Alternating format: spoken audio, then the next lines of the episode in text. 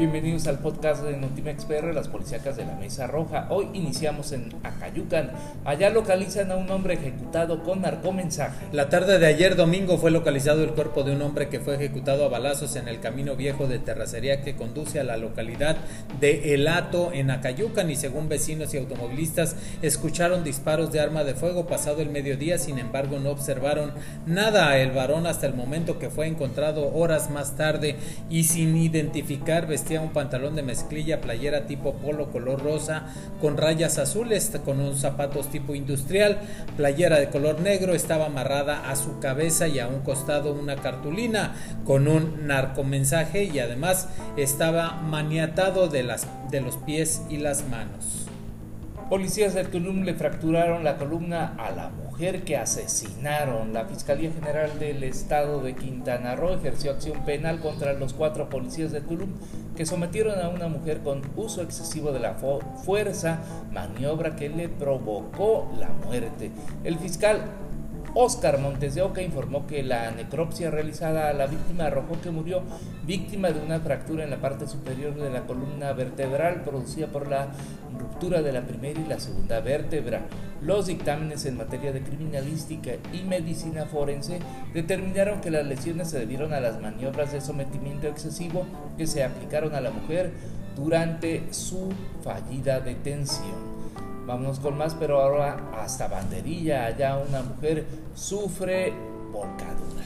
Una fuerte volcadura y una mujer resultó lesionada al sufrir este, este incidente vehicular contra la valla metálica que divide el municipio de Banderilla con la carretera que conduce hacia Perote. Esto a las 2.10 de la tarde del día de hoy lunes. Un Chevrolet tipo Aveo se trasladaba, sin embargo, al llegar a la altura del entronque de la carretera que conduce a Perote, la conductora no decidió a tiempo sobre su carril de circulación impactando contra la valla metálica que la divide y bueno, esto provocó la volcadura y fue trasladada para su atención.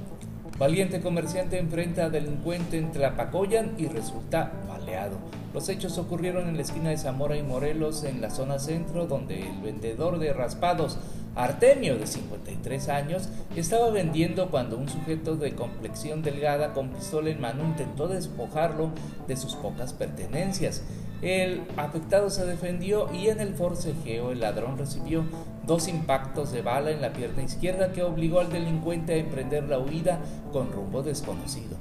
Cuerpos de rescate y policíacos acudieron al lugar de los hechos para auxiliar al lesionado, quien fue llevado de urgencia al Hospital Regional de Martínez de la Torre para darle atención y auxilio médico. Vamos hasta Pánuco porque allá ejecutan a dos hombres en su vehículo. Dos hombres que viajaban en un automóvil tipo neón, modelo atrasado de color verde, fueron ultimados a balazos en la calle Emiliano Zapata, esquina 21 de marzo de la colonia Revolución Mexicana. Hasta el momento se desconoce la identidad de las personas que perdieron la vida, el móvil del crimen y los, los ejecutores. Ejecutan a balazos a petrolero en Agua Dulce, Veracruz. La mañana de hoy, lunes, se registró el asesinato de un hombre en la calle Vicente Guerrero de la colonia Las Piedras. De manera extraoficial se informó que la persona ejecutada era un trabajador petrolero transitorio de nombre José Camilo.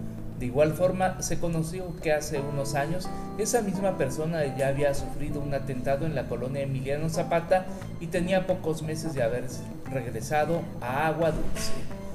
Asesinan a jovencita frente a su bebé en Tuxpan. Una joven mujer fue asesinada al parecer por su exmarido cuando fue a recoger a su hijo al cuarto de renta donde vivía. Los hechos ocurrieron sobre las 4 horas de la madrugada en un cuarto de renta ubicado en la calle Maximino Guzmán de la congregación Santiago de la Peña. La hora extinta en vida respondía al nombre de Andrea N., quien tenía 19 años, vivía en la colonia antorchista de esta localidad y su cuerpo fue encontrado tirado en medio de un charco de sangre con severos golpes en el rostro y en ropa interior, pero con signos de haber sido ultrajada.